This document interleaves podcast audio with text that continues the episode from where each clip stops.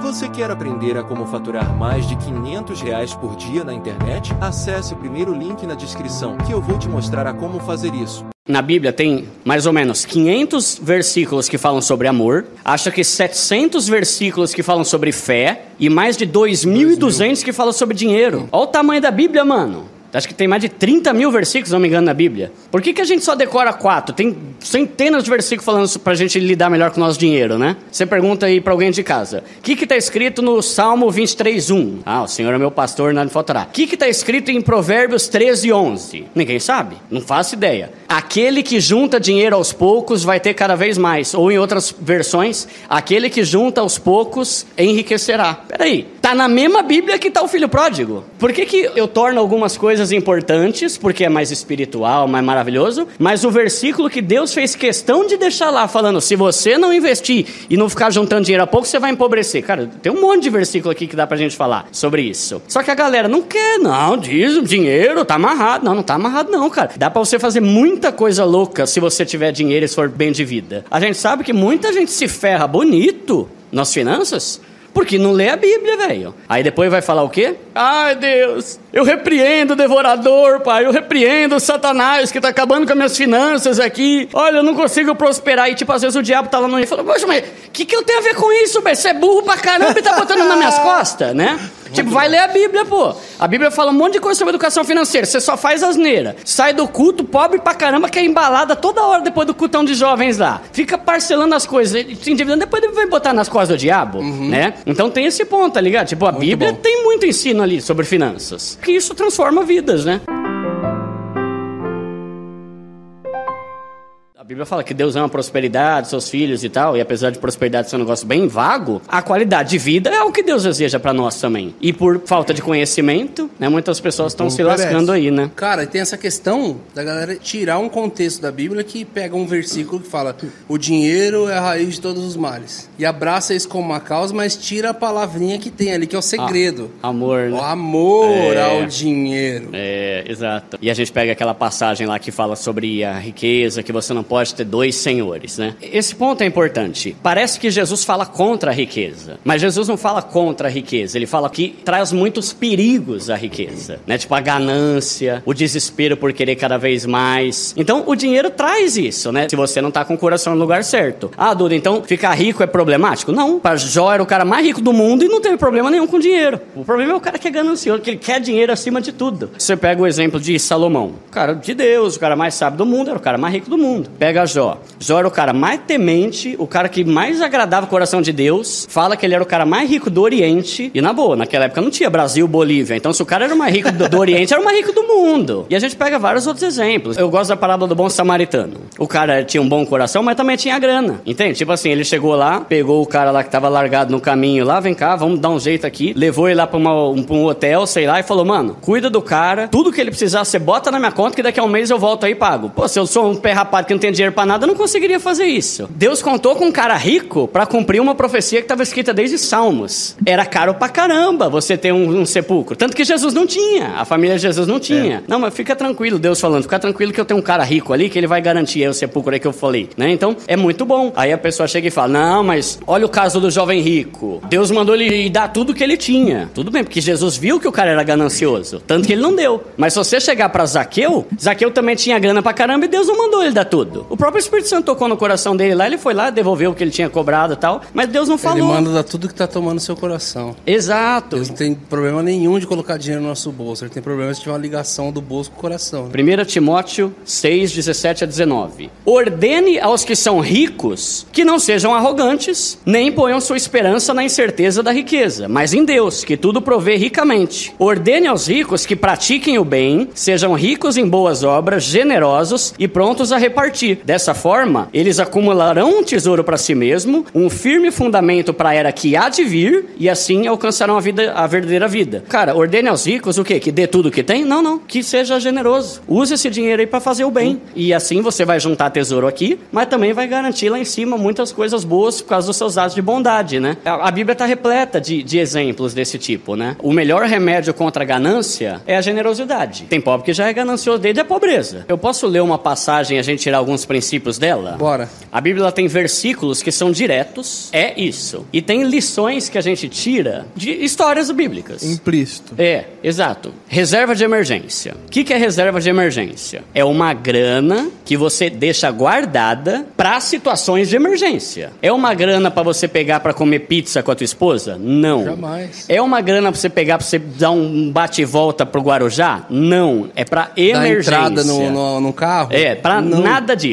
Pensa assim: reserva de emergência é um dinheiro que você deixa separado, não na tua conta que você usa todo dia, não, separado pra desgraça. Nossa, Duda, desgra é, também acontece desgraça com crente, caso você não saiba, né? Não sei se você sabe, mas pneu de, de crente também fura. Geladeira de crente também quebra. Só que aí o cara não tem reserva de emergência. Aí vai acontecer o quê? O cara tá zerado, gasta tudo que ganha, não tem nada, aí quebra a geladeira. 800 pau. Fazer o quê? Empréstimo. Já começou a se lascar. Aí você pega reserva de emergência. Tá, tem isso na Bíblia? Tem, José. José foi 100% reserva de emergência. Chega lá o, o faraó lá, tem um sonho estranho lá, tal, das vacas, não sei o que lá. Aí chega José e fala: É, faraó, seguinte, meu, vai ter sete anos de vaca top, vixe, bombando, picanha pra todo mundo. Só que depois vai vir só perrengue, sete anos de desgraça. O que, que a gente faz, José? Reserva de emergência. Por quê? Você vai juntar dinheiro sabendo que uma hora a desgraça vai chegar. E também chega na vida do crente. É que é forte falar desgraça, mas é problema, luta, perrengue, coisa que. Provação. Provação, tribulação, né?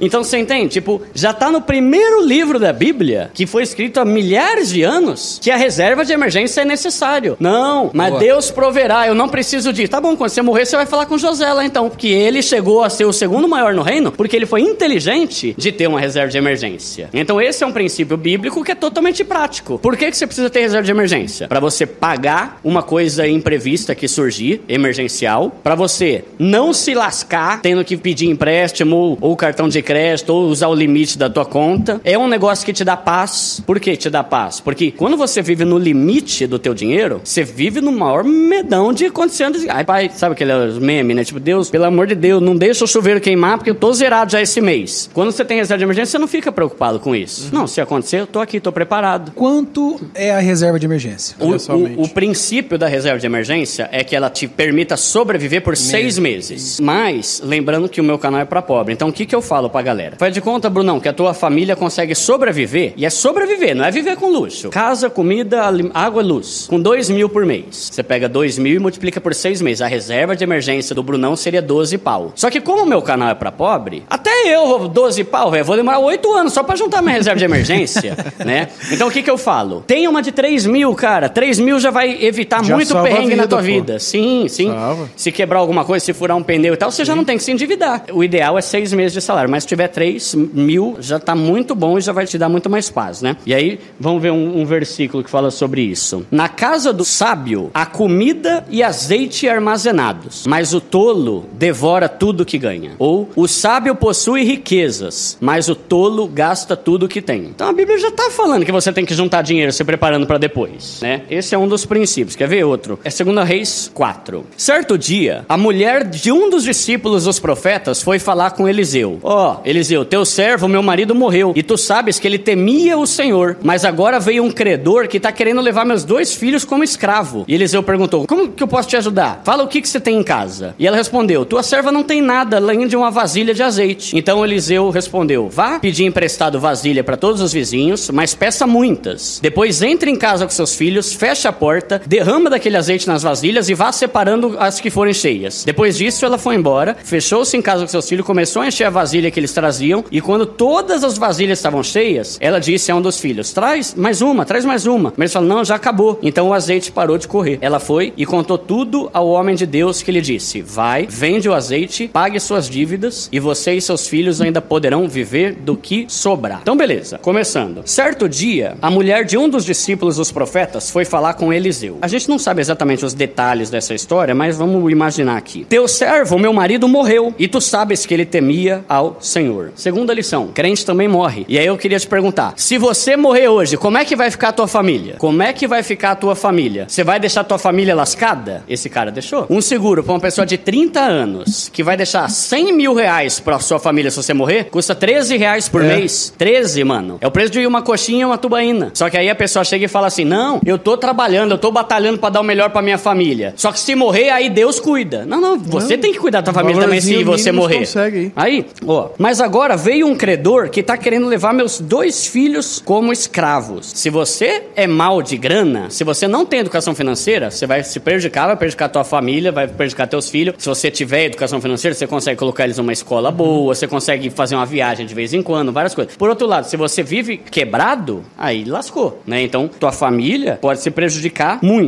Eliseu perguntou: "Como que eu posso te ajudar? Diga o que você tem aí na tua casa." A tua serva não tem nada, só tem aqui uma vasilha de azeite. Outra lição que a gente pode tirar daqui: bens duráveis e bens não duráveis. Bem durável é tudo aquilo que você compra que vai ser teu. Esse microfone é um bem durável. Aquele violão é um bem durável. Essa câmera é um bem durável. O que, que eu quero dizer com isso? Se você se lascar, você pode vender isso e fazer dinheiro para sobreviver. O que, que não é um bem durável? Embalada toda hora, comer em restaurante sushi caro pra caramba, ficar gastando com bebida e, e os bagulho caro no, no rolê. Não tô falando que você não pode curtir a vida, mas uma pessoa que só gasta dinheiro com bens não duráveis, com o perdão da palavra, mas no dia seguinte você vai mijar Heineken ali e acabou. Você não tem mais nada, entende? Enquanto bens duráveis são coisas que você tem. Essa mulher aqui, ela não tinha nenhum bem, cara. Tipo, você tem uma- um cavalo aí, mano, você tem um- um- uma TV, você tem sei lá o quê, aí não tinha nada. Então, cara, o que que você tem? Você só gasta dinheiro com experiências de vida, com coisas de de oba-oba, mas não tem nenhum bem pra você levar? Essa mulher não tinha nada. Talvez Eliseu perguntou isso pra ela, porque meio que dizendo assim, o que que você tem aí na tua casa? Ah, eu tenho um Onix 2020. Maravilha, vamos vender esse Onix aí que é melhor perder o carro que perder seus dois filhos. Mas ela não tinha nada, né? Então, mais um erro aqui. Não ter patrimônio, só ter experiência de vida, que é legal, mas só ter experiência não rola. Então disse Eliseu: vá pedir emprestado vasilhas pra todos os seus vizinhos, mas peça muitas, depois entre em casa com seus filhos, fecha a porta, derrama o azeite em cada vasilha e vá separando as que você for enchendo. Outro princípio aqui: Deus não deu dinheiro de mão beijada. Deus podia ter falado, Miguel, vai lá e bota um saco de ouro ali pra mulher. Não, não, ele falou: o que, que você tem? É, vamos trabalhar? Vamos resolver teu problema aí trabalhando? Vamos fazer alguma coisa? Tanto que no final, não foi o azeite que deu dinheiro. Deus falou pra ela: é, tá aí o azeite? Tá cheio de, de vasilha? Tá lotado? Tá, agora vai vender. Não, Deus, mas eu não sou vendedor. Te vira, vai vender. Provavelmente a mulher não tinha experiência nenhuma com venda. E aí tem gente que só tem desculpa. Eu falo no meu canal, vai fazer uma renda extra além do teu trampo. Que a pessoa chega e fala assim, Duda, eu ganho 1.200 reais, eu não tô conseguindo mudar de vida. Mas nem vai. Com 1.200, cara, se você não fizer uma renda extra, antes de ter meu canal, eu tinha 17 fontes de renda. Eu fazia Nossa. um milhão de coisas. Que isso? Tem até um vídeo meu que tá, viralizou lá, de tudo que eu fazia pra ganhar dinheiro. Aí Deus falou pra mulher, ah é? Tá com azeitão aí? Top, né? E agora? Agora vai trabalhar, vai fazer seus corre. Primeiro mandou pegar um monte de vasilha. Depois, quando a vasilha tava cheia, ele falou, vai vender. Não, mas não sei vender, mas vai aprender a vender. Porque com a venda disso aí que você vai fazer. Eu não vou fazer tudo não, faz tua parte também. Com aquele negócio de Deus não vai fazer o que a gente pode fazer. Tem gente que fica orando, pedindo a Deus, mas pergunta se quer trabalhar. Ai, Deus me abençoa, vai trabalhar. Aprenda com a formiga. Aí, olha isso aqui. Isso aqui é uma das partes que eu mais gosto. Quando todas as vasilhas estavam cheias, ela disse a um de seus filhos, traga-me mais uma. Mas ele respondeu, não, já acabou. Então o azeite parou de correr. Outro princípio aqui. Deus não trabalha com desperdício. Deus não desperdiça nada. Acabou? Acabou, acabou. Mas tá bom, não vou deixar escorrendo pelo chão aí. Aqui eu encaixaria também, você dá importância às pequenas coisas. Tem gente que não passa perrengue por causa de coisas grandes. É por causa de gastos pequenos toda hora. Sabe? Tipo assim, o cara tá numa situação difícil, mas toda hora que vai no shopping quer tomar um cafezinho lá no Starbucks. São gastos pequenos que a pessoa acha que não muda e muda. Às vezes é aquilo pequenininho que você não tá prestando atenção que tá roubando todo o teu dinheiro e você não tá vendo. Aí, esse que é o ponto que eu pego mais pesado. Ela foi, contou tudo ao homem de Deus que lhe disse: Vá, venda o azeite e pague suas dívidas, e você e seus filhos poderão viver do que sobrar. Por que, que eu gosto dessa passagem aqui? Porque ela fala sobre dívida. Dívida virou um vício para as pessoas hoje em dia. Desde que surgiu o cartão de crédito, virou normal ter dívida. Qualquer coisa que você parcela se torna uma dívida. A pessoa vai devendo aqui, devendo aqui, devendo ali, vai no cartão de crédito, vai fatura, vai ao limite, vai ao empréstimo, quando vai ver, tá devendo para todo mundo. Ok ter dívida, faz parte. Eu fiz uma dívida quando eu comprei meu apartamento. Mas o que eu pego muito pesado, e aí eu trago pro meio cristão, é, cara, você pode ter dívida, mas ser caloteiro, mano, pelo amor de Deus, cara, não faz isso, mano, não faz isso. Ter dívida é ser caloteiro? Não. Ter dívida e não querer pagar ou não se esforçar pra pagar é ser- você ser caloteiro. Eu gosto desse texto porque a mulher, ela ia ter grana pra caramba. Ela provavelmente estava devendo muito dinheiro, a ponto de os credores quererem levar os filhos dela. Eliseu foi lá, ajudou ela, fez um milagre, multiplicou, e azeite era caro pra caramba naquela naquela época, porque servia para várias coisas, tipo iluminação, aquecer a casa e tal. Ele falou assim: vende tudo e vai pagar o que você deve. Entende a importância disso? Porque tem gente que pegaria essa grana e fala: maravilha, mano, é Miami agora. É tênis Air Jordan agora fácil. Se você tem dívida, a sua prioridade é pagar quem você tá devendo. Como tem gente que tá devendo para todo mundo, mas você vê o cara indo comer restaurante de cara toda hora, você vê a pessoa comprando Nutella toda hora, você vê a pessoa indo viajar toda hora. Mano, é terrível isso. Pague o que você deve. Isso vai te dar prazer, vai dar paz pra pessoa que você tá devendo e vai fazer você ter um bom testemunho.